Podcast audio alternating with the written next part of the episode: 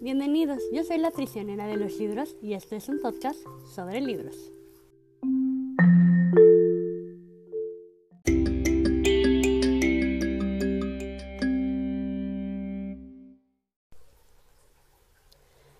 Bienvenidos a este segundo capítulo en donde les voy a contar sobre la vez que compré un libro solo por el título y la portada y aunque no lo crean, me salió bien.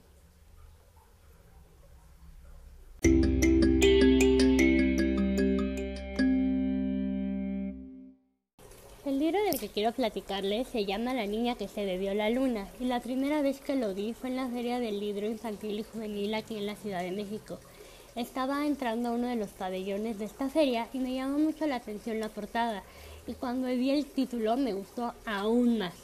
Me platicaron de qué trataba el libro y la verdad es que en ese momento dije tengo que leer este libro a como de lugar porque era justamente la historia que a mí me encanta pero no traía dinero, así que decidí regresar el fin de semana para comprarlo. Al final no pude regresar y no lo compré en la feria, sino en una de las librerías que frecuento mucho. Y les cuento que me costó bastante trabajo encontrarlo, dado que en todos lados me querían vender otro libro con un título muy similar, pero cuando yo les mencionaba que ese no era, no me creían. Al final logré conseguirlo en una de las librerías que extrañamente me decían, es que sí está, pero por más que lo buscaban, el libro no aparecía. Tardaron más o menos 15 minutos en lograr encontrarlo, pero el chiste es que lo compré. Lo compré en noviembre del año pasado y como quería que fuera algo especial porque de verdad el libro había llamado muchísimo mi atención, decidí esperar a que fuera año nuevo para empezar a leerlo. Y cuando empecé entendí por qué me, me había llamado tantísimo la atención. El libro trata, obviamente sin spoilers, no se preocupen, de un pueblo que se llama el Protectorado, donde son muy muy pobres dado que viven aislados a causa de un pantano y de un bosque. En este bosque se dice que vive una bruja malvada, a la cual le tienen que hacer un sacrificio cada año. El sacrificio se trata de entregar al niño más pequeño de la aldea para que ella haga lo que considere conveniente con él. Este año la situación es diferente y algo cambia. Normalmente los padres entregan a los bebés sin rechistar mucho, pero este año la mamá simplemente no quiere entregarla y se la terminan arrebatando.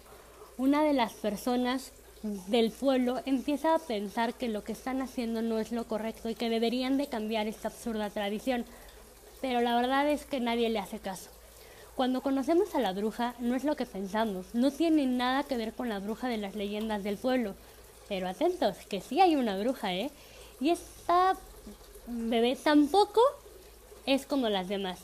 La bruja nos cuenta que ella salva a los bebés que este desalmado pueblo abandona en el bosque una vez al año y que los entrega a familias que sí los quieren pero como ella no sabe hacer comida para bebés, les da la luz de las estrellas para que se alimenten. Con esta bebé sucede un accidente y termina bebiendo la luz de la luna llena, que obviamente es mágica.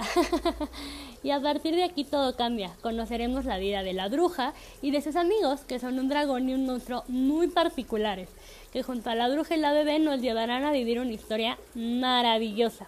Obviamente la bebé crece y se convierte en una niña a la que le pasará de todo. Y poco a poco iremos conociendo su historia.